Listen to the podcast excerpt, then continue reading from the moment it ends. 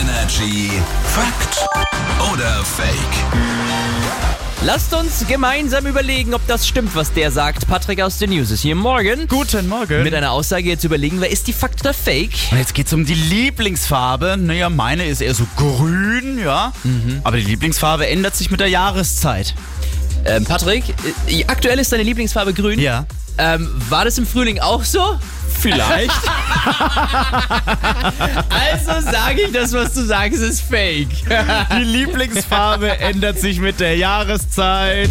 Fake. Nee, bei den meisten ändert sich da überhaupt nichts. Das hat gar nichts mit der Jahreszeit zu tun.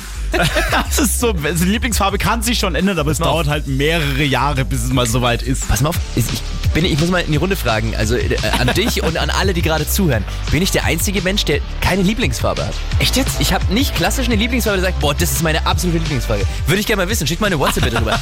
Ich komme mir irgendwie völlig blöd vor. Hier ist Energy, guten Morgen.